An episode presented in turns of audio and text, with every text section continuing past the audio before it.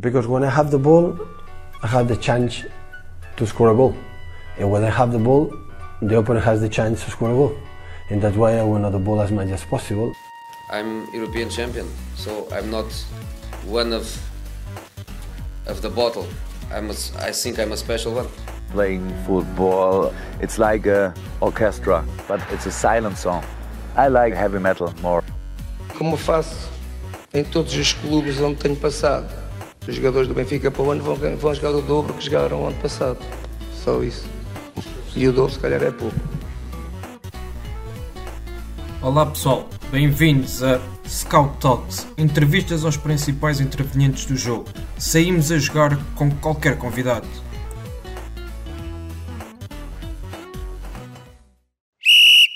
Olá Paulo, bem-vindo ao Scout Talks. É um gosto enorme ter-te aqui connosco neste podcast da, da Pro Scouts e já nos conhecemos há, há vários anos uh, e é um gosto agora ter-te aqui neste lado, uh, neste nosso podcast.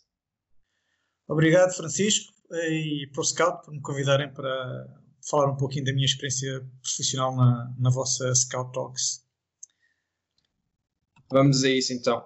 Um, Paulo, tu estiveste muitos anos ligado à área de marketing, uh, estiveste ligado à Adidas, foste diretor de, de marketing da, da Umbro durante muitos anos uh, e hoje estás ligado ao scouting como consultor do, do Burnley. Uh, mas antes de, de entrarmos especificamente na área de scouting, explica como é, que, como é que começaste nesta área de marketing há, há alguns anos atrás. Okay. Não muito, não muito. ok, eu comecei numa, numa empresa de, de sports marketing em Portugal que organizava eventos esportivos para, para marcas promoverem os seus produtos ou as suas marcas. Eventos como a Adidas Football Park, a Adidas Streetball Challenge, o Small Street, Street Basketball, eventos assim, desse tipo de género. Uhum. E através de, das experiências que tive com, com, com estas marcas, depois fui convidado pela Adidas para hum, para trabalhar com eles na, e, fui convidado para fazer uh, para ser asset manager responsável por um clube A da Adidas. Uh, na altura a Adidas tinha oito clubes A, um deles era, era o Benfica. Tinha oito clubes a nível mundial, clubes A a nível mundial, um deles era o Benfica.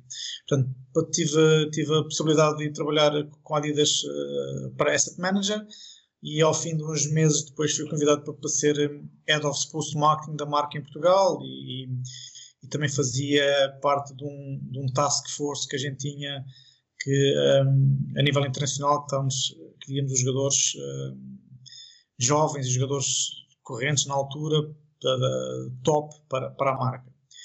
E depois uh, fui convidado também para reposicionar a marca Umbro em Portugal. Eles já estavam presentes em Portugal, mas fui convidado para reposicionar a marca em Portugal e a partir daí depois convidado para um internacional onde vim fazer, na verdade, um, international business.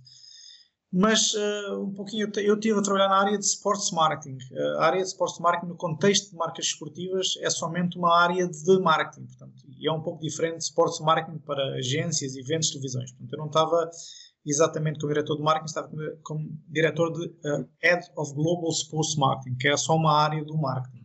Uhum. Claro. Uh, e era precisamente aí que eu, que eu ia perguntar que uh, nesta área de, de sports marketing, uh, qual é que é a, grande preocupação das marcas quando, quando procuram um atleta, seja na Adidas ou na Umbro, de forma geral, o que é que estas as marcas desportivas procuram quando decidem agenciar um atleta ou um jogador neste caso? Ok, olha, só, o objetivo, o objetivo de uma marca ou de um clube é exatamente o mesmo, na verdade, que é, eh, que é obter o melhor talento possível em função dos objetivos da organização e dentro dos objetivos disponíveis. Portanto, fundamentalmente, o que a marca quer com, quando vai buscar um atleta é providenciar a autenticidade portanto, da, da, marca, portanto, uh, mostrar que os produtos são autênticos, portanto, aumentar a visibilidade da marca na, na, no campo, portanto, no, onde o atleta joga, não é? Uhum. Uh, fazer a promoção de, de produtos, de produtos uh, específicos, uh, tentar influenciar o consumidor para, para comprar esse tipo de produtos. Portanto, o objetivo fundamental é aumentar, fazer aumento de, de vendas de, claro. da sua marca. Portanto, mas realmente o objetivo é tentar ter o melhor talento possível dentro dos objetivos de, da marca e dentro, claro, dos budgets da marca. Né? Uhum. Portanto, nas verdade, as marcas procuram os seus influenciadores, tendo em conta os mercados onde esses influenciadores poderão fazer mais impacto nos resultados comerciais.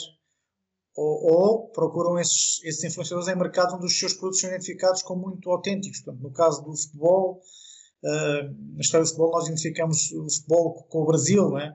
E, claro. portanto, um, mesmo que não fosse um, um, mercado comercial, que é um mercado comercial importante, uh, sendo um mercado de futebol importante, qualquer atleta que esteja relacionado ao Brasil, não qualquer, mas muitos atletas relacionados com o Brasil, evidencia já essa autenticidade e podem provocar ou influenciar o consumidor a tentar comprar produto. Né?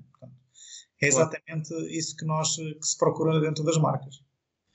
Exatamente, ou seja, uh, grande preocupação, como tu referiste bem, dos influencers, ou seja, da imagem e transmitir uma imagem também de uma mensagem de confiança aos consumidores para que eles, que eles acabem por, por consumir isso, essa marca. Isso.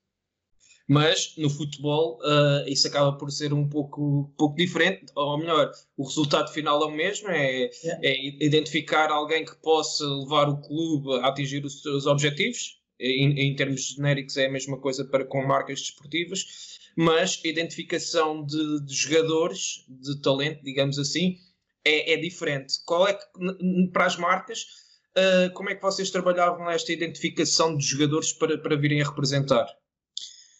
Bem, como é que a gente fazia? Como é que as marcas trabalham? Ok. Uh, Bem, a identificação à procura do, do atleta é feita quase da, me, da, mesma maneira, não é? Como eu digo, entre o clube e a marca. As mesmas preocupações com os aspectos pessoais que possam influenciar a sua imagem ou o seu rendimento esportivo. Portanto, essa aí uhum. temos as mesmas preocupações.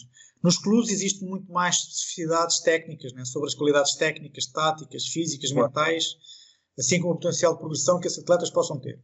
As marcas, por sua vez, dão muito, muito mais importância, uh, dão não só importância aos aspectos esportivos, mas também à sua imagem pessoal, à, de como é que esse, esse atleta é visto uh, pelos consumidores, portanto, qual é a sua percepção, qual a sua história e, hoje em dia, até o seu número de seguidores nas redes sociais. Portanto, uhum. uh, porque uma mensagem vinda através de um atleta não só é autêntica, mas às vezes chega muito mais, a muito mais consumidores do que, do que vindo da própria marca. Portanto, uh, e, e essa realmente é, é, portanto, quando a gente identifica, tenta identificar um jogador, temos muitas preocupações com, com, a imagem do jogador. Agora, mas há muitas estratégias diferentes e ninguém está na, na posse da razão, não há uma regra exata que trabalha para todas as marcas. Portanto, cada caso é um caso diferente e, e depende muito dos objetivos, como eu digo, de cada, de cada marca. Né? Dos objetivos e fundamentalmente do,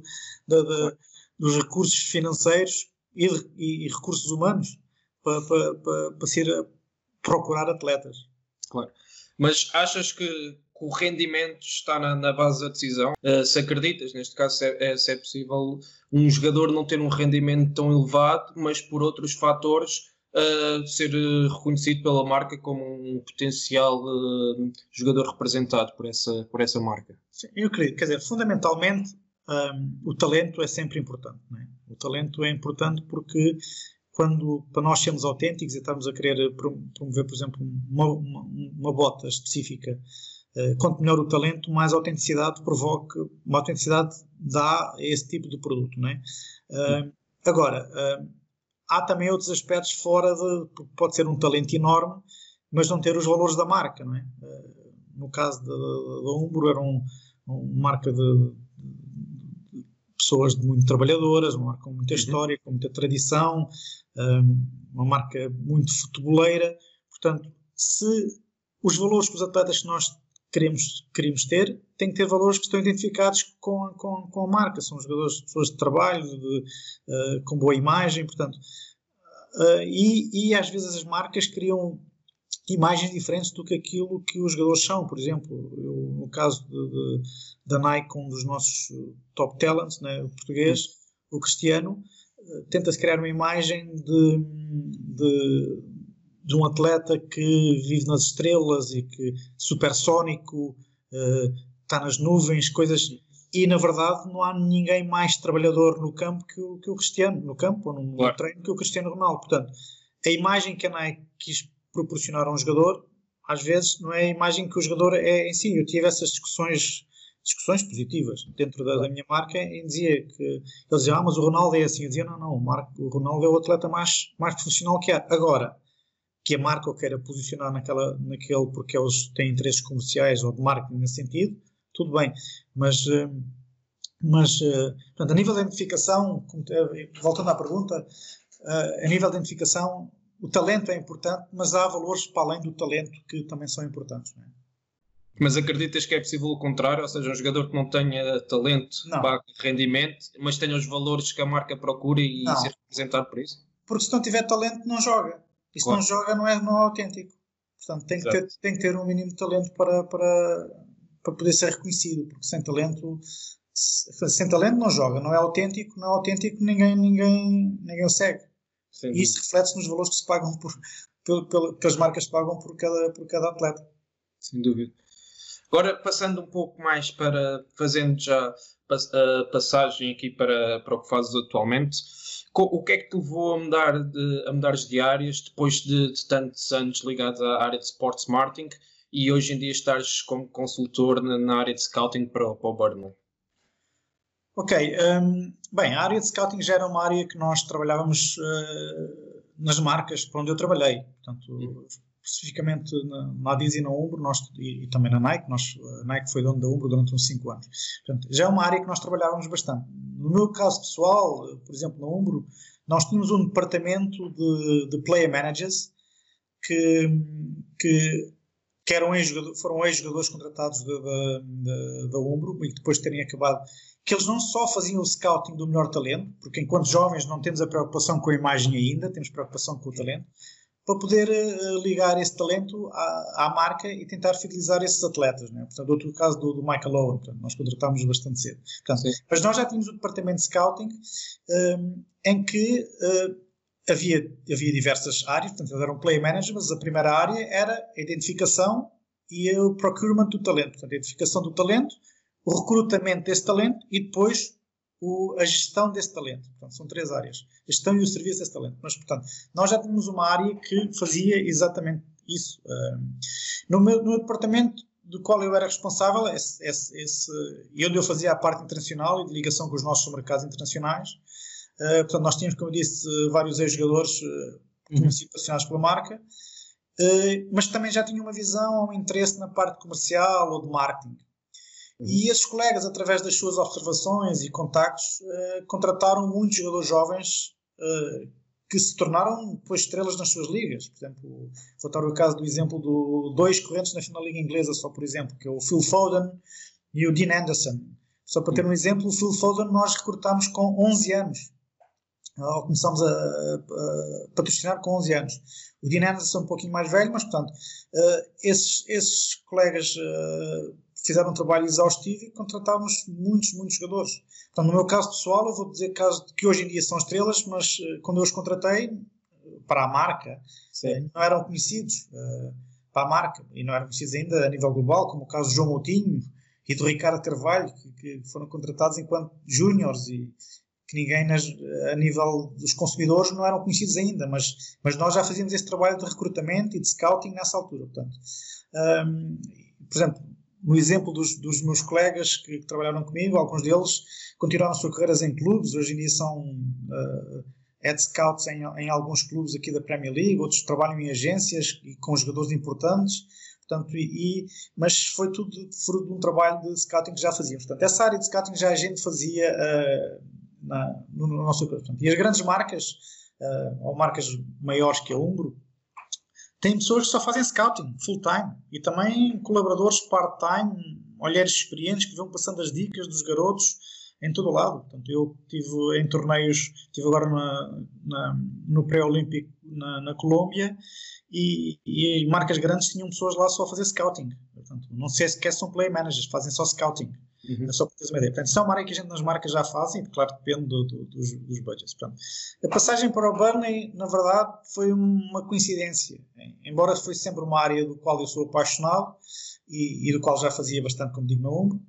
Mas quando eu saí da Umbro, fui convidado por várias agências para colaborar, mas também recebi um convite do Mike Reed, que é o diretor desportivo do, do Burnley para ajudar no desenvolvimento do programa de scouting deles no mercado específico da América Latina.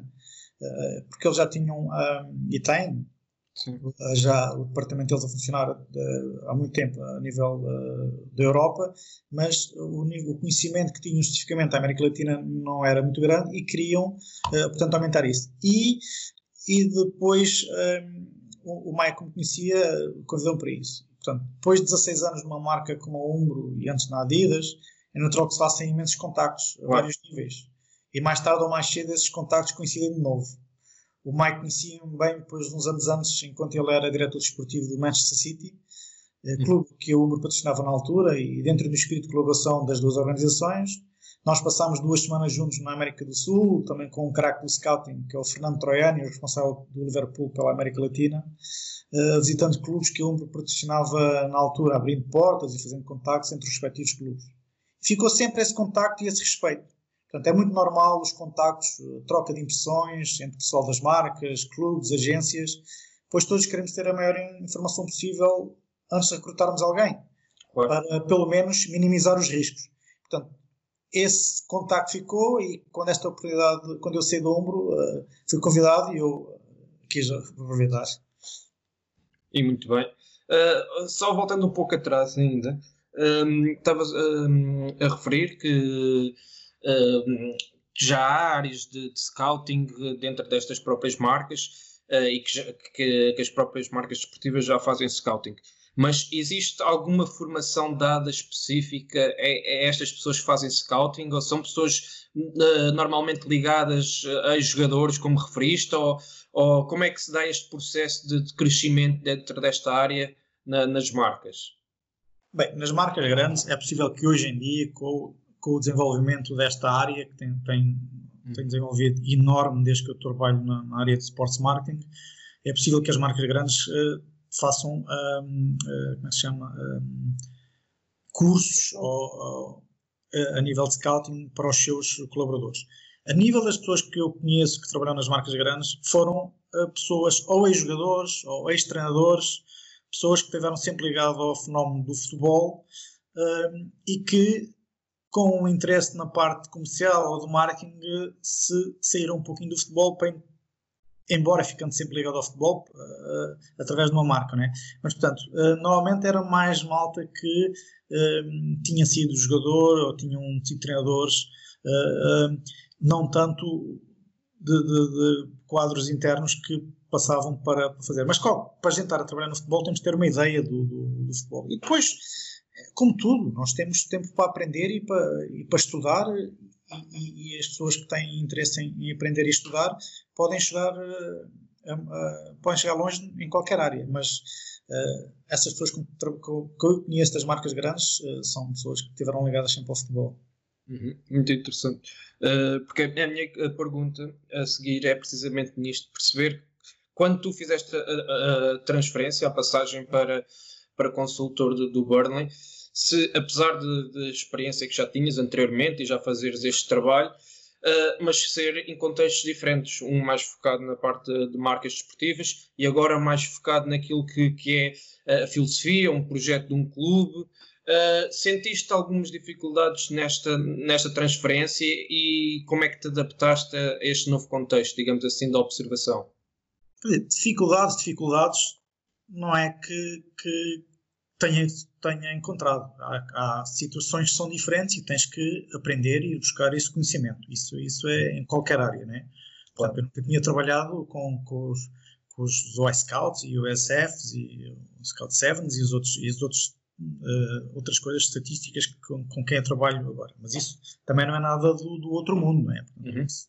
Agora, pelo menos no, é o que eu digo, como eu fiz a mudança, no meu caso pessoal, eu, tu não escolhes o teu caminho, quer dizer, as portas vão se abrindo e tu entras por uma ou por outra, não é? Uhum. E eu, quando saí da Umbra, gostaria muito de ter ficado ligado ao futebol, aproveitar a minha experiência e os contactos adquiridos ao longo destes anos todos. Portanto, uh, como disse, eu fui Head of Global Sports Marketing durante muitos anos, viajei, tive a felicidade, de, de, a sorte de viajar pelo mundo inteiro, conhecer muita gente a nível do futebol e, claro, os contactos ficam lá, as experiências ficam lá e, portanto, eu queria ter ficado ligado ao futebol quando saí do Umbro, aproveitar a minha experiência e esses contactos, né? maximizar essa. essa uh, e quando surgiu esta oportunidade, eu quis aproveitá-la. Mas, mas é o que eu digo, nós temos que comer e dar de comer aos nossos filhos. Se não tivesse tido esta oportunidade, teria que procurar onde pudesse ir buscar o pão para colocar na mesa, fosse no supermercado, carteiro, seja. Portanto, a gente não podemos, temos de ser humildes e conhecer isso.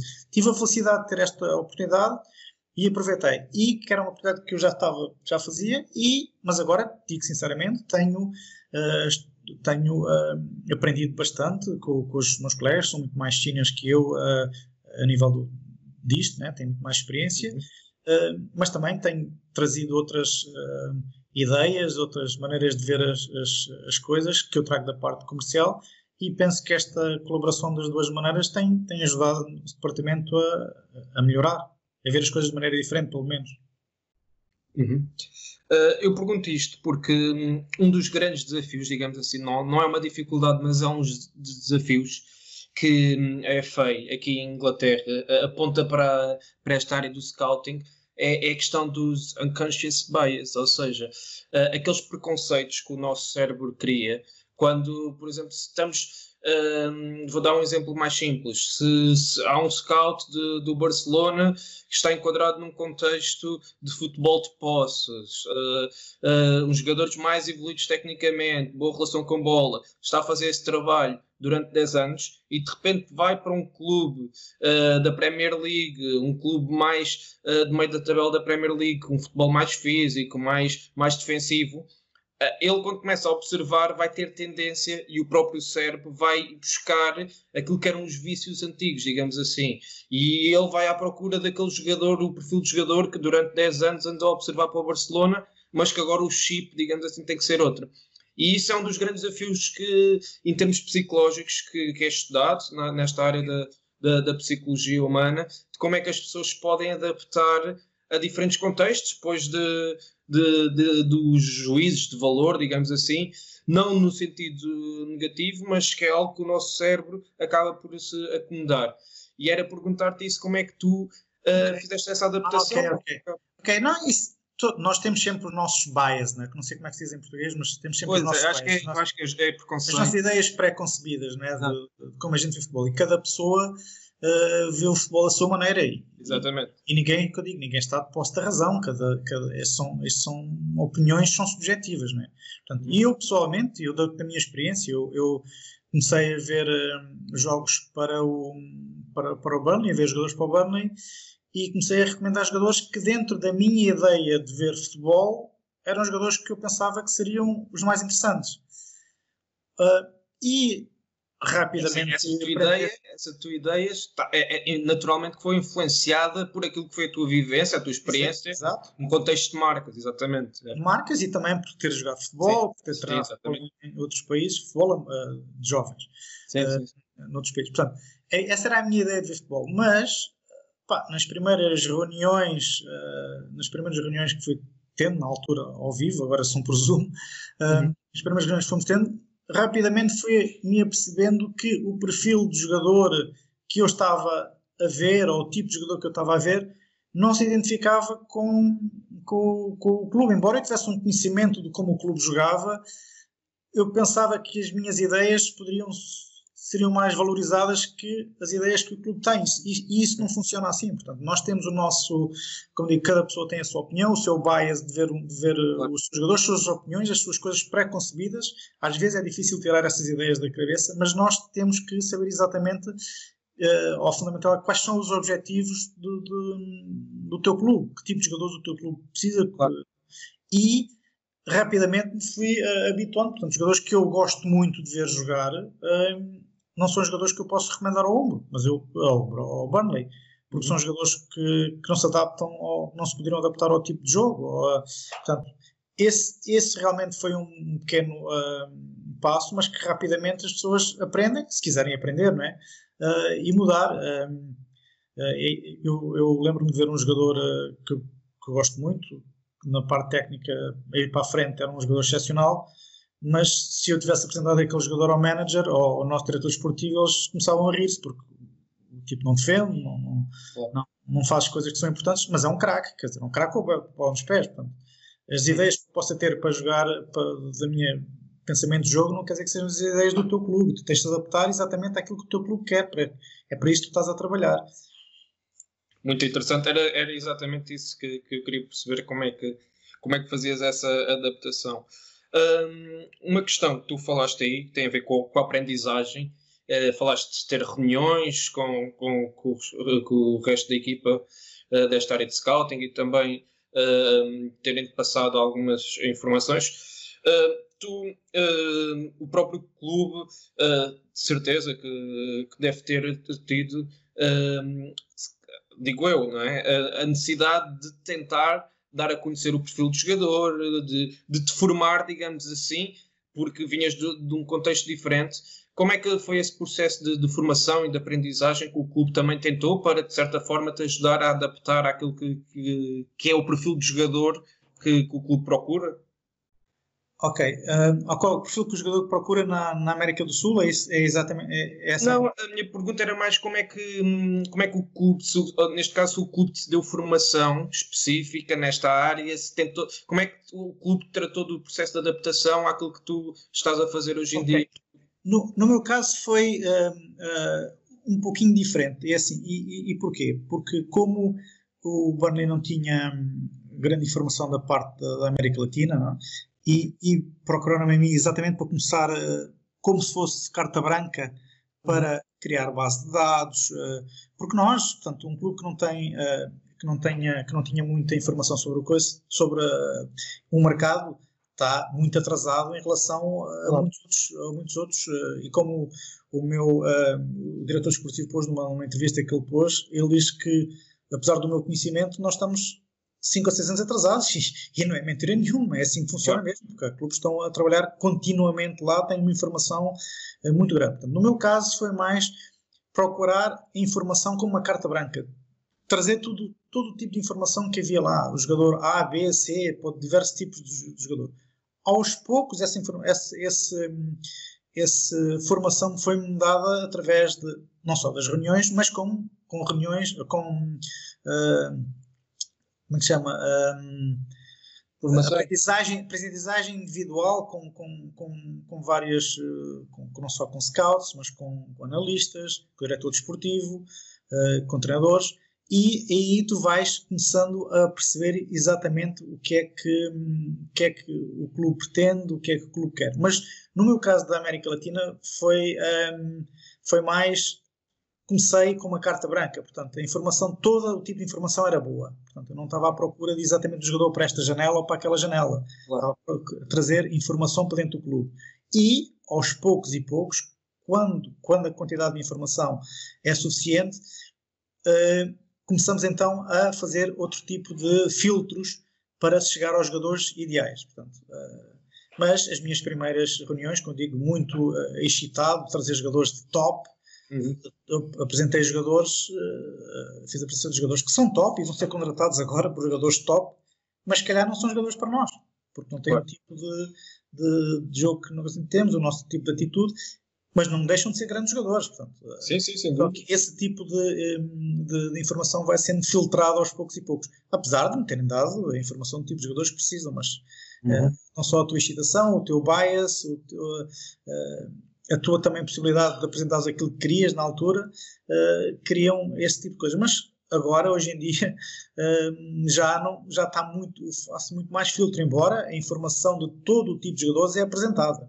Só uhum. que uh, trabalhamos já só os jogadores já filtrados, a pretensão de filtração, mas, mas já tem que haver informação sobre todos. Né? Estamos a saber desde os craques, desde os Messis até aos menos Messis. Uhum. Não, e, e, era isso que, que eu queria também perguntar quando tu, uh, quando tu falas, porque acaba por ser um processo contínuo, não é? Do yeah. processo de aprendizagem da pessoa, seja yeah. ela vinda de outra área qualquer ou não, tá, tá, seja até mesmo um jogador, uh, o processo de aprendizagem é contínuo e estamos, isto é válido para esta área de scouting ou para a vida no, no geral, estamos sempre a, aprender. Uh, a minha pergunta, e tu falaste já na questão do, do perfil de jogador, Uh, e era essa a minha, a minha pergunta neste momento, que era saber qual é, é o perfil de jogador que o Burnley procura na América do Sul. Ok. Yeah, bem, qualquer jogador que um clube procura para os seus quadros tem a ver com as características do clube. Não é? uhum. o estilo de jogo que o seu clube joga, o perfil previamente escolhido por posição. Uh, temos que ver com a comunidade onde esse clube está inserido. No nosso caso, há características fundamentais que o nosso manager não prescinde, que é o trabalho árduo dentro do campo, a atitude para com o jogo, a determinação.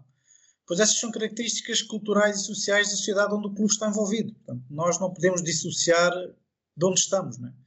Claro. Depois existem outros fatores determinantes uh, para nós que têm a ver com valores de transferência. Portanto, a gente não pode competir com clubes como o Manchester City, que é aqui ao nosso lado, porque uh, nós temos de saber em que mercados podemos, podemos ir buscar os jogadores. E dentro de mercados, saber em que clubes podemos ir buscar esses jogadores. A possibilidade de conseguir vistos de trabalho no Reino Unido é uma dificuldade. Uhum. Tentar minimizar riscos de adaptação desportiva e, e pessoal mas no fundo todos queremos o mesmo, o melhor jogador possível dentro destas duas condicionantes, é? sabendo que um clube como o nosso não tem as mesmas possibilidades financeiras de outros clubes, a margem de erro e de risco tem que ser muito menor, o que torna essa busca mais difícil ainda, mas não é impossível. Claro. Agora, uh, o que é, portanto, até é mais interessante, porque como é mais difícil, fica mais interessante. É? é? É, muito mais. Uh, é muito menos interessante quando é mais fácil contratar jogadores. Portanto, quando tens dinheiro é mais fácil, é só buscares o top e pronto, não precisas fazer tanta busca. No nosso caso, temos de trabalhar muito mais porque temos que minimizar o risco, nós não, temos, não podemos fazer muitos erros.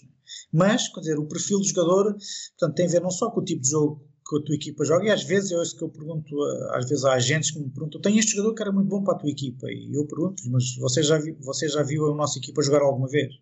Uh, futebol, portanto, é que, é que, o nosso tipo de jogo é muito diferente do Manchester City e do Liverpool, portanto, são, são tipos de jogos diferentes, não é? Portanto, nós temos que trazer jogadores que sem, nós pensamos que se vão encontrar dentro do tipo de jogo, do uhum. tipo de atitude que não, não só a equipa joga, mas que também o manager uh, não prescinde. Não é? Sem dúvida. Um, tu falaste aí também na questão de, um, dos vistos de trabalho. Uh, e isso acaba também por, de certa forma, dificultar, uh, mas torná-lo ao mesmo tempo interessante, como tu disseste, o vosso trabalho. Porque uma coisa é os clubes de, de topo que têm capacidade para chegar lá, contratar o jogador, os, os, de, os melhores, não é? Sim. E outra coisa tem, uh, é, é, por exemplo, o Burnley que tem que uh, uh, o filtro tem que ser muito maior e tem que existir um maior acerto na, nas decisões. Essa questão do visto de trabalho, era isso que eu queria perguntar. Como é que vocês trabalham a, a esta questão? E se existe, por exemplo, a possibilidade de irem buscar um jogador para, para vir fazer uma adaptação primeira à Europa Uh, e depois de ter, uh, ter mais facilidade em entrar aqui no, no, mercado inglês com o visto de trabalho, ou se os jogadores que vocês estão à procura, aquele perfil de jogador, já é jogador para entrar diretamente na, na equipa e na, na, Premier League. Como é que vocês fazem isso? Bem, nós, nós em, em, em teoria, portanto, eu só estou lá uh, há nove meses, nove, dez meses, e, e não, não, não estávamos a pensar já contratar jogadores, embora pudéssemos ter tido a possibilidade de contratar jogadores.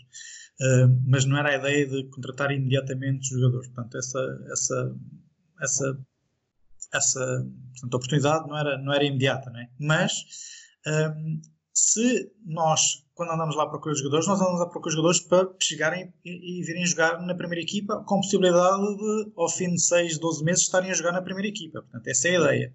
Um clube como nós não vai fazer um investimento, uh, não vai fazer um investimento na América Latina num jogador que não seja para, para, para, para estar na equipa principal. Portanto, não temos essa possibilidade. Portanto, a nível do, do, do, dos vistos de trabalho, uh, é possível que agora em breve as situações vá mudar e, e, e, é possível, dizem pessoas, que até seja um pouquinho mais uh, fácil de nós contratarmos uh, da, da América Latina. Neste momento, é possível contratarmos jogadores. Portanto, o Watford contratou um miúdo, o João Pedro. E é possível contratar, mas não sei se nós, nós, na nossa realidade, nós pagaríamos aquele tipo de valor por, por, por um jogador de, como, como o João Pedro. Uh, não estou a dizer que eles fizeram nada de, de errado, uh, mas as realidades são diferentes. Portanto, nós para pagarmos aquele valor tínhamos que pensar, hum, este jogador vai chegar aqui e tem que jogar. Ora, vamos conseguir pagar aqueles valores para um jogador que chega aqui e jogue. Uh, essas são as questões e um jogador que chega aqui consiga ter o visto de trabalho. Né? Portanto, um jogador internacional, um jogador uh, que. Portanto, há muitas condicionantes que, que, podem dificultar o nosso trabalho especificamente, nós e de outros clubes como nós, não, é? não, é? somos só nós, nós não somos sozinhos. Claro. Uh, mas é, a, a, parte financeira uh, é, é uma condicionante muito grande, porque eu digo, o Manchester City, se quiser um mesmo jogador que nós, e nós pensamos que vamos pagar 7 ou 8 milhões, que seja muito para nós, para eles os 7 ou 8 milhões pode não ser nada. Uh, e, e, e, pelo mesmo tipo de jogador, portanto, portanto há diversas situações que dificultam, mas ao mesmo tempo tornam isto mais interessante, né? Sem dúvida. Outra questão tem a ver com como é que vocês uh, fazem o transfer de, de, contextos de jogadores, que, que estavas a, ao, ao fim e ao cabo já acabámos por tocar aqui alguns pontos, mas perceber como é que tu, quando observas um jogador na América do Sul, seja no Brasil, na Argentina, no Chile, que seja, como é que tu fazes este transfer e, e tentas contextualizar o jogador naquilo que é a realidade do clube e da, da Premier League? Yeah. Isso é, é realmente é, é, uma boa pergunta, porque isso é talvez a, a é a chave do mais difícil. É a parte mais difícil de fazer. Bom, há fatores que nós temos de ter em conta quando observamos jogadores de uma outra realidade. O que sabemos é que se eles não passaram lá pela Europa ainda, não sabemos como vão reagir numa realidade diferente. Isso, isso é um facto. Não sabemos como é que vão reagir. Eu um, tive a felicidade, a oportunidade de conhecer muitos jogadores da América Latina, de viver aqui com eles quase diariamente um, um, jogadores brasileiros, equatorianos, argentinos, um, como, como amigo, não como, não como, como trabalho, e, e entender a realidade e, e, as dificuldades por que eles passaram. Eu tive essa, essa felicidade e essa sorte vá tentar de, de, de, perceber isso um pouquinho, né? Portanto, e como tive essa possibilidade, tento imaginar uh, como os jogadores de uma realidade diferente se poderiam adaptar cá. Uh, mas temos que ver, uh, portanto, a parte fundamental é a parte desportiva. Temos que tentar ver o, o, seu potencial, tentar ver a sua margem de progressão que poderão ter. No, no aspecto esportivo, as capacidades físicas poderão ou não ser potenciadas para competições com mais intensidade, como é a Premier League. Né?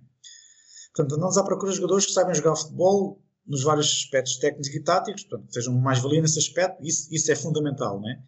E também com capacidade de um potencial adaptação imediata ou depois de uma etapa uh, a realidades com mais intensidade de jogo. Por exemplo, talvez não podemos contratar um, contratar um jogador que venha aqui imediatamente, mas saber que esse jogador vai passar por Portugal, ou por Espanha, ou por Itália, continuar a acompanhar e sabemos que o podemos ir buscar depois de esse jogador ser adaptado a uma realidade desportiva e realidade social diferente e sabemos que já há um risco menor. E uh, é uma situação que se passa muito com os clubes ingleses, em que a gente às vezes dizemos, mas nós andamos lá a ver os jogadores todos na América Latina, todos os clubes, os italianos, os portugueses, os espanhóis compram e os ingleses não compram. Mas não compram exatamente por, por causa dessa realidade, tentar minimizar o risco. E como na Premier League, de maneira geral, há mais possibilidades financeiras, né? Então, estou a falar da realidade antes do Covid-19, esses clubes têm a possibilidade de, de pagar mais, mas minimizar o risco. Portanto, uh, e, mas o que eu digo, esse transfer é feito muito, no meu caso, é o aspecto, será que este jogador vai ter tem capacidades físicas para, para jogar num ritmo muito mais intenso? Porque eu vejo jogos todos os dias, vi lá ao vivo muitos, e agora estou aqui a ver muitos pela, pelo, pelo, pelo iScout, é ver se esses jogadores penso estes jogadores possam ter capacidades físicas que possam ser aumentadas na sua intensidade de jogo. E, e, hoje, felizmente, começamos a ter muito mais informação a nível de dados físicos, né, que ajudam nisso. Portanto, há muito mais uh, dados estatísticos, dados que temos ideia disso. E depois há o, também o falar, o, as pessoas com que nós conhecemos, falar das possibilidades. Uh, mas mais importante, talvez, que isso tudo é o aspecto, uh, saber mais sobre o homem pois as realidades são diferentes e as realidades diferentes podem alterar bastante os comportamentos e respectivas performances esportivas. E eu, como digo, eu tive essa sorte de conviver com pessoas, muitas pessoas da América Latina, que é o mercado que eu estou a fazer, né? e, e vi que as realidades lá são completamente realidades cá e, e às vezes as mudanças muito rápidas, as, até às vezes as mudanças de parte financeira podem alterar bastante os comportamentos e isso tem direta implicação nas performances esportivas. Né? Um, portanto, nós temos que tentar saber também, não só o atleta, mas também o homem. Uh, uh, nós sabemos, por exemplo, uma adaptação de um jogador brasileiro a Portugal é muito mais fácil que um jogador brasileiro à Inglaterra. Portanto, isso, uhum. isso é, é, simples, a língua é a mesma, portanto já aí há, há fatores uh, que ajudam, né? portanto nós uh, temos de tentar saber e, e, tentar ter o maior número, maior conhecimento possível sobre cada, sobre cada jogador para poder tentar digo, minimizar o risco de, uma, de, uma, de, uma, um recrutamento. Uhum. E tu falaste aí de uma questão importante que é conhecer o homem, porque uh, claro que, que, a qualidade e o rendimento são importantes, mas depois também, uh, principalmente neste contexto, perceber como é que se vai adaptar a uma realidade diferente, é preciso conhecer os aspectos psicológicos, os aspectos sociais, mas uh, como é que vocês, ou neste caso, como é que tu uh, procuras ter essa informação, se, se optas por, uh, por procurar antigos colegas, treinadores, de, de informar-te mesmo localmente com, com, pessoas que conheçam o jogador, para perceber como é que é o, o, o homem por trás do jogador uh, e o, perceberes o contexto familiar mesmo, ou é uma postura muito mais, uma postura mais distante também não mexer com, com, com, a cabeça do jogador e poder influenciar o, o, o valor de, do passo dele. Como é que faz isto? Eu acho que os clubes hoje fazem isso tudo de maneira integrada, uns, mais, uns melhor que outros, devido aos conhecimentos que têm. Né? Mas, por exemplo, no, no, no meu caso, um, que nós estamos ainda digo, num processo muito. Ainda estamos muito atrás, portanto, estamos a, a adicionar dados todos os dias, né? eu tento fazer de todo, como digo, da maneira integrada, é da maneira mais ampla possível. É se conheço ex-colegas ou ex-treinadores, colegas que são scouts, uh, colegas que são scouts de, de, nesses países que trabalham, que os conhecem há bastantes anos, às vezes, se possível, scouts de realidades diferentes que a minha, portanto, jogadores que não sejam uh, targets para eles, porque não são jogadores para os clubes deles, mas que eles os conhecem muito bem. Uh, falar não só com os agentes, embora quando se conversa com o agente, o jogador é sempre boa gente, né? mas portanto, saber não só esse tipo de informações, dados estatísticos, hoje em dia até a internet pode ajudar bastante nisto. Vou dar o caso de um exemplo de um jogador que uh, nós gostamos bastante, uh, aqui um jogador de um clube grande que gostamos bastante, e há pouco tempo saíram uh, situações nos, na, na, imprensa de comportamentos familiares negativos. Uhum. E, portanto, esse jogador deixa de ser um, uma alternativa neste momento porque nós não, o clube não pode ter associado a jogadores assim neste momento. Portanto, claro que agora temos que uh, esperar para ver se isso é verdade ou não, mas neste momento é um jogador que está em banho-maria, portanto não pode ser trazido agora, portanto até, até essa imagem negativa dele sair ou ser comprovada que não seja verdade, né? espero que não seja verdade, um, porque se se esse comportamento se confirmar, são jogadores que nós não podemos trazer. Portanto, até hoje em dia, até a nível de informação que se consegue na, na, na internet, uh, ajuda na, na, criação dessa informação. Mas nós temos que validar essa informação, porque nem toda a informação que está às vezes na internet é verdadeira. Ontem, por exemplo, saiu que nós, uh, o clube tá, tinha feito uma proposta a um clube do Mónaco, a um jogador do Mónaco. Uh, e eu mandei internamente e o meu diretor esportivo pôs sair porque nós nunca ouvimos, eu nunca ouvi falar daquele nome numa das nossas eh, conversas, portanto há muita informação que sai também que não tem que ser validada, não é? Claro. Uh, pronto, eu, eu, tinha focado a minha pergunta na, na questão mais de, do homem, do psicológico, tu falaste na questão social e isto era o que eu queria também perguntar, perceber se vocês, e tu especificamente, se fazes este acompanhamento das redes sociais do jogador para descobrir também, digamos assim, identificar possíveis comportamentos, a, a sua estabilidade familiar, qualquer que seja, qualquer informação do ponto de vista social que possa ser importante para aquilo que são os teus relatórios. Tudo, tudo ajuda, portanto, eu não, tenho, eu não levo em consideração as redes sociais dos próprios jogadores, porque a informação é naturalmente filtrada, ou deveria ser, não é? Sim, sim. sim. Naturalmente filtrada. Portanto, uh, nós, para tentar saber um pouquinho mais do homem, tens de saber uh, informação que não é que é independente, ou o mais independente possível. Não pode ser informação vinda do próprio clube, nem claro. do, do, próprio agente, nem do próprio atleta, porque aí não é, não é filtrada. Portanto, mas uh, eu tento, como digo, tentar saber de pessoas uh, que eu conheço, dos clubes que eu conheço, de, de, colegas que são scouts, que me fazem exatamente as mesmas perguntas de, sobre os jogadores do, que eu possa conhecer melhor que eles. Portanto, essa informação é a gente faz um cross desse tipo de informação, né? Uh, como é que, já não sei falar em português, fazer o crossing dessa informação. É, para, o cruzamento de informação. cruzamento, sim, fazer o cruzamento dessa informação para, para poder um, chegar ao mais, mais tipo de informação possível. Portanto, e depois uhum. nós passamos essa informação possível, claro, não sou eu que tomo essa, as decisões, as informações são filtradas todas, passadas ao, ao, e é a minha, a minha e dos meus colegas a obrigação de, de passar tudo, positivo e negativo, uhum. porque, porque depois, uh, quanto mais informação uh, nós tivermos, melhor é a decisão, não é? Claro. Até, até, na, até na avaliação dos custos do atleta. Sem dúvida.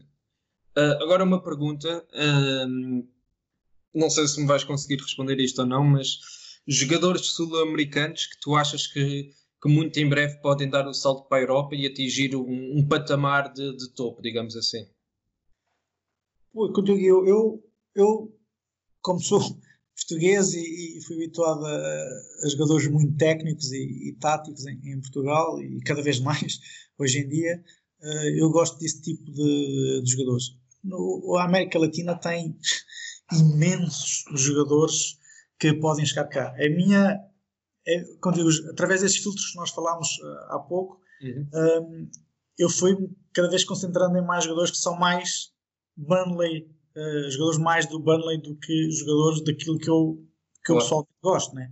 Mas ah, ah, eu, eu, portanto, eu tive, felizmente, tive no torneio, um, como dizer, no Sul-Americano, no pré-olímpico, Uhum. E, pá, e só ali havia imensos jogadores que têm possibilidade de chegar. Agora, se estás-me a perguntar se eu vi um Messi, não, eu não vi um Messi. Eh, não, não vi, mas também Messi não há, não é? Não há Messi, não há Cristianos Ronaldos, não é? Portanto, não há, não é, não saem assim, não é todos os dias. Mas que há imensos uh, craques lá.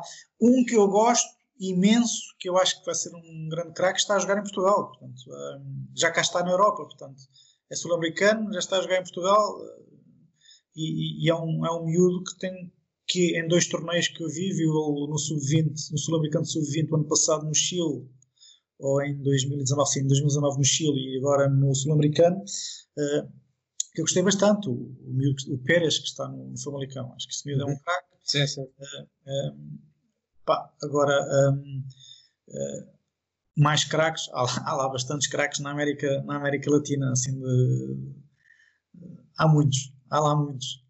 Os clubes têm muito para, para comparar lá. Agora, as realidades são, então, as realidades são diferentes. O potencial é claro. imenso. Muitos chegar lá e trazer e pô-los a jogar aqui imediatamente não é assim, porque as intensidades são diferentes. O Benfica contratou um craque agora, não é?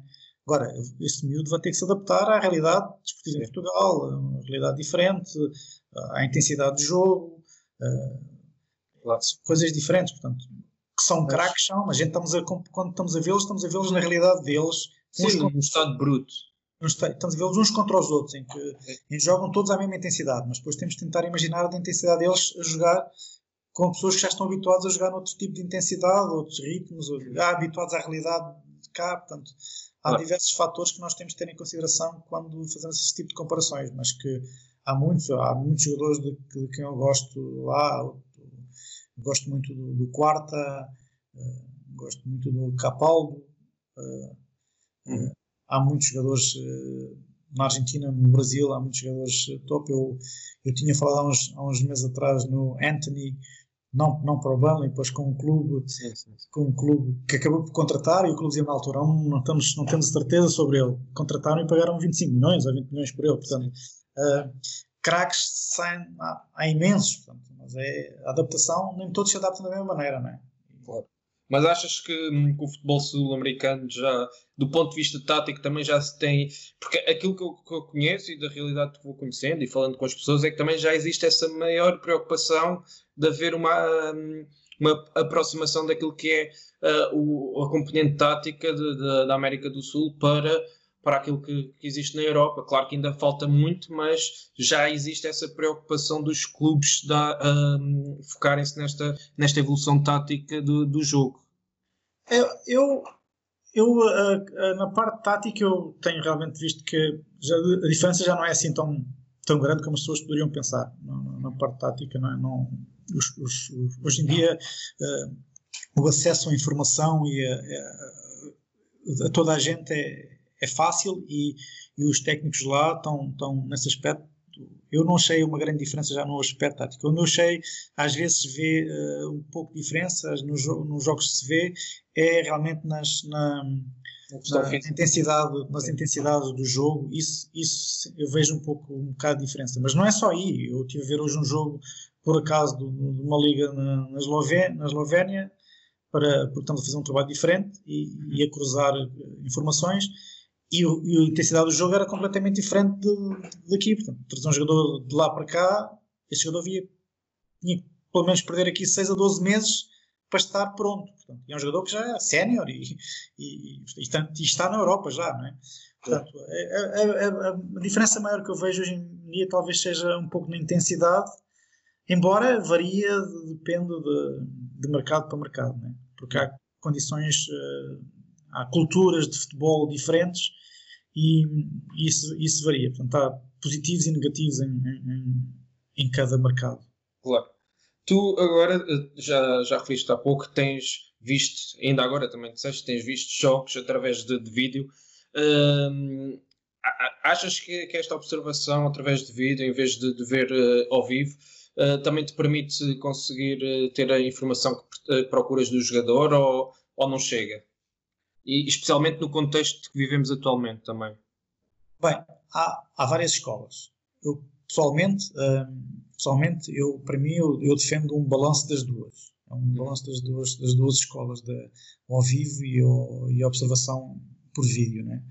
Um, há dois meses que não há balanço, né? há dois meses que não há balanço claro. nenhum, é só, só em vídeo. Mas na realidade nos permite ver muito mais jogadores, estar melhor preparados para, os, para quando os quisermos ir ver ao vivo. Mas para mim não é só até, um, não é só os, portanto, não é só o ver ao vivo e ver ao vídeo. Portanto, há, há dados. Hoje em dia, tem ter uma observação do jogador, tem que ser uma observação, quando digo integrada. Temos de ter dados estatísticos do, do jogador, temos de ter, uh, saber de, da parte social e humana do jogador. Mas depois temos que também ver, portanto, observação ao vídeo, sim, e observação ao vivo. Eu penso, pessoalmente, eu penso que a observação ao vídeo, hoje em dia, acaba por ser deveria ser feita um pouquinho antes da observação ao vivo, até por, por uh, uh, diferenças de budget e recursos humanos que cada clube possa ter ou não ter. Por exemplo, uh, com o possível aumento dos custos de viagens, por exemplo, teremos que planificar muito melhor como fazer essas viagens. No caso específico da minha região, não, não muda muito, pois cada vez que eu faço viagens para, para, para, a América Latina, eu não vou ver um jogo, vou ficar lá por duas, duas ou três semanas e já maximizava esse custo mas, mas os meus colegas que vão ver jogos na Europa, eles iam ver um jogo à sexta-feira na Holanda, ao sábado na Alemanha e, e ao domingo na, na Bélgica. Portanto, é. hoje em dia não se pode estar a fazer isso. Portanto, não só com a quarentena, que em princípio nos próximos meses, mas por outro lado as viagens vão aumentar bastante. Portanto, a planificação de, de, de, das viagens tem que ser muito, muito melhor. Portanto, e como é que a gente pode fazer essa planificação? Saber que jogadores vamos ver e onde vamos ver. Antigamente, muita gente, a gente ia ver um jogo porque o Atalanta tem uma boa equipa, então vamos lá ver o que é que tem o Atalanta lá. Íamos lá ver ao vivo. Hoje em dia, não. Agora, hoje em dia, penso que se a gente for ver o Atalanta, temos que ir ver o Atalanta porque já estamos especificamente buscar o tipo de jogadores que dependem do que gostam, que podem jogar no nosso tipo de jogo, uhum. que estão dentro dos nossos budgets, que estão dentro da idade que nós queremos buscar, portanto, e essa, esse tipo de trabalho pode ser feito muito mais feito um, um, anteriormente a nível do, do, do vídeo, portanto, mas eu defendo que nenhum jogador deva ser contratado sem ser visto em situações diferentes ao vivo, porque aí ao vivo tu vês. Eh, eu, por exemplo, eu vejo às vezes um jogo, vejo muitas vezes, ou a maior parte das vezes, o jogo inteiro, nem sequer vejo aqui no iScout, vejo o jogo inteiro sem, sem interrupções. Uhum. Exatamente para ver se consigo perceber algum tipo de atitudes que se passa quando a bola está parada. Claro. Mas não há nada como entender lá com os scouts. Uh, eu, por exemplo, gosto, quando vou ver um jogo ao vivo, gosto de estar lá meia hora antes, gosto de ver o, o claro. aquecimento, o tipo de atitudes, como é que se comportam, quando apanham a bola do, do, do apanha-bolas, que atitude têm. Há certas. Todos, todos os pormenores contam, não é? uns mais que outros, claro. Uh, mas tudo conta. Mas é assim. E a observação ao vídeo é importantíssima, mas não é, não é tudo como a observação ao vivo é importante, mas também não é tudo porque ao vídeo nós podemos ver 30 vezes a mesma, a mesma jogada para perceber e ao vivo só vês uma vez. Mas eu, eu acho que nenhuma funciona sem a outra. Uhum, sem dúvida, e, e também uh, falaste de uma perspectiva muito interessante de complementaridade e, e, falaste de sinais importantes que nós aqui também na, na ProScout também gostamos, que é de, de, perceber como é que o jogador, a relação que o jogador tem com, com o colega, com, com, o treinador, com o público, os adeptos e essa, uh, isso de perceber que ir meia hora mais cedo para o jogo e também estar lá depois no final do jogo perceber como é que ele reage uh, a todos estes uh, comportamentos são sinais importantes que nos ajudam a ter um, uma visão mais geral sobre o, o jogador. Uh, tu acabaste por focar aqui alguns pontos também interessantes, que era a minha próxima pergunta do futuro do scouting neste contexto atual. Por isso vou-te fazer uma questão que é: eu sei que tu tens para aí umas histórias curiosas sobre o Messi e o Ronaldo e ia-te pedir para para partilhares isso se fosse possível. Ah, mas eu partilho essas histórias outra vez, nunca mais ninguém me dá eh, trabalho no scouting. E fico, arruinas a minha carreira já. Ainda está a começar. Não, no caso do. Mas isto tem a ver também com o processo de, de evolução e de aprendizagem sim, pessoal. Sim. Sim, exatamente. Não, exatamente. Isso, isso aprendi. E, no caso do, do, do, Cristiano, fui. Pá, quando ele era miúdo, acho que ele tinha 15 anos, se não me engano, na altura, os agentes da altura dele uh, andaram, eu estava na Adidas, eu estava na Adidas na altura e, e, e nós como uma empresa muito grande tínhamos a oferta de todos os jogadores, não é? E o agente na altura andava-nos sempre atrás de vocês devem contratar este miúdo, este miúdo vai ser assim, vai ser assado, vai ser assado. E eu, como era Head of Global, era Head of Marketing na altura, lá fui ver o jogo com o meu colega do, do futebol, fomos ver e naquele jogo especificamente, eu acho que foi no estádio do Restelo, o miúdo um, foi capitão de equipa de sub-17, no escalão acima, já era capitão de equipa e cada vez que a bola chegava aos pés era um craque, né? um, um jogador diferente do que é agora, né? Uh, completamente diferente na parte técnica, era um craque, mas naquele jogo especificamente, a opinião que eu tive, posso estar errado, foi que não tinha tido uma atitude esportiva muito boa, a bola não, não, quando chegava aos pés ele olhava um bocadinho, não chegava aos pés ele olhava de lado para os outros. A opinião que eu tive, não quer dizer que tenha claro. certo.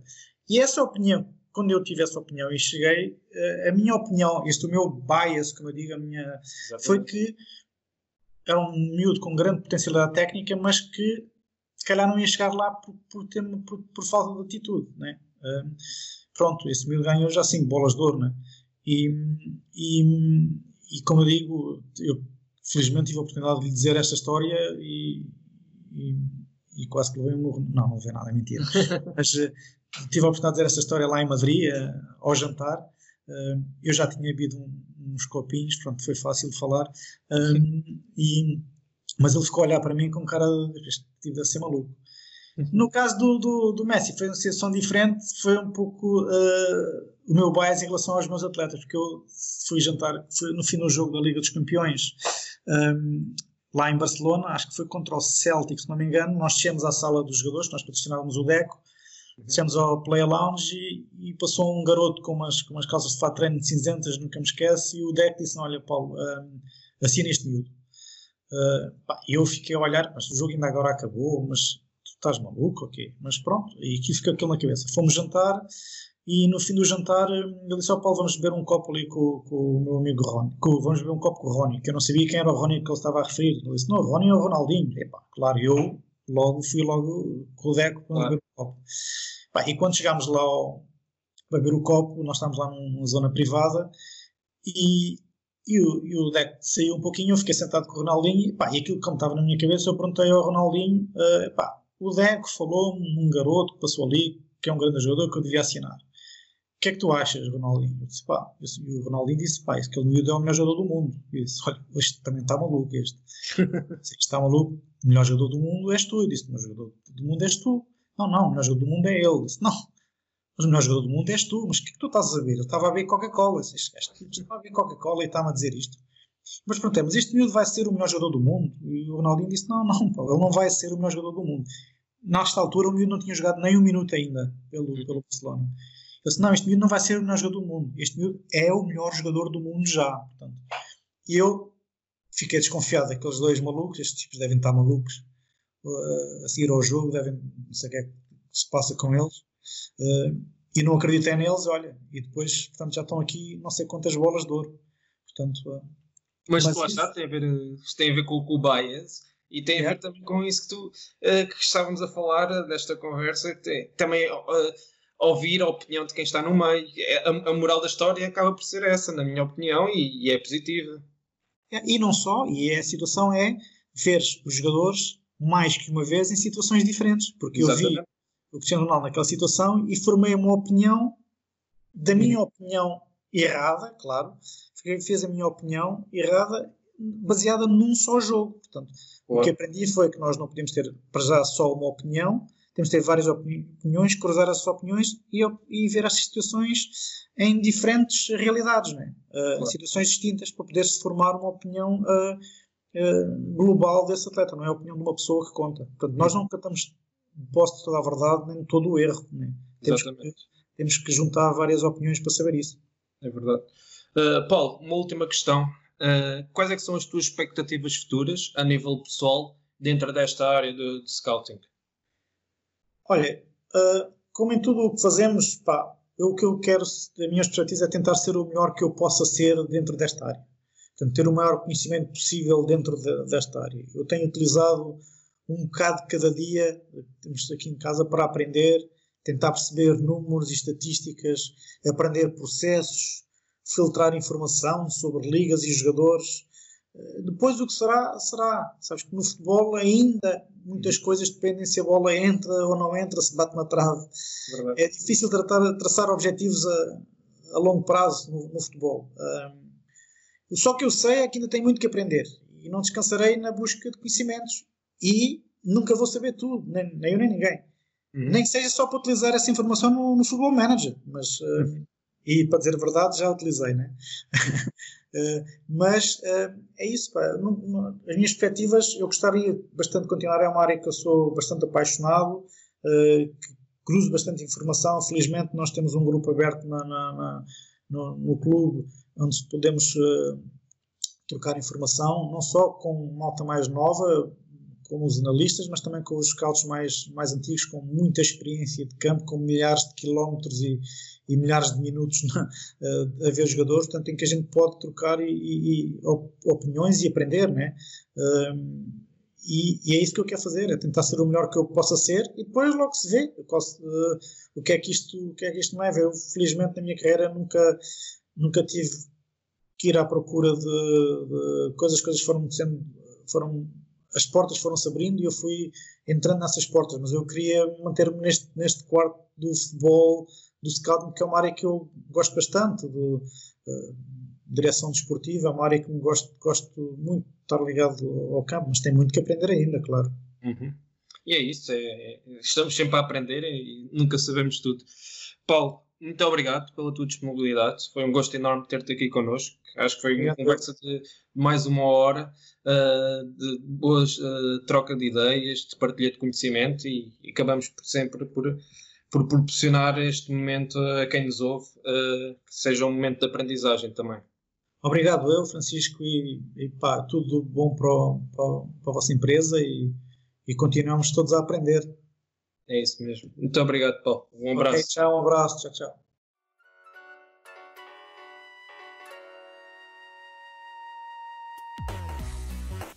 Obrigado por nos terem seguido em mais um episódio. Sigam a ProScout nas redes sociais em Facebook, Twitter, Instagram, YouTube e principalmente no nosso site em www.proscout.pt. Até à próxima!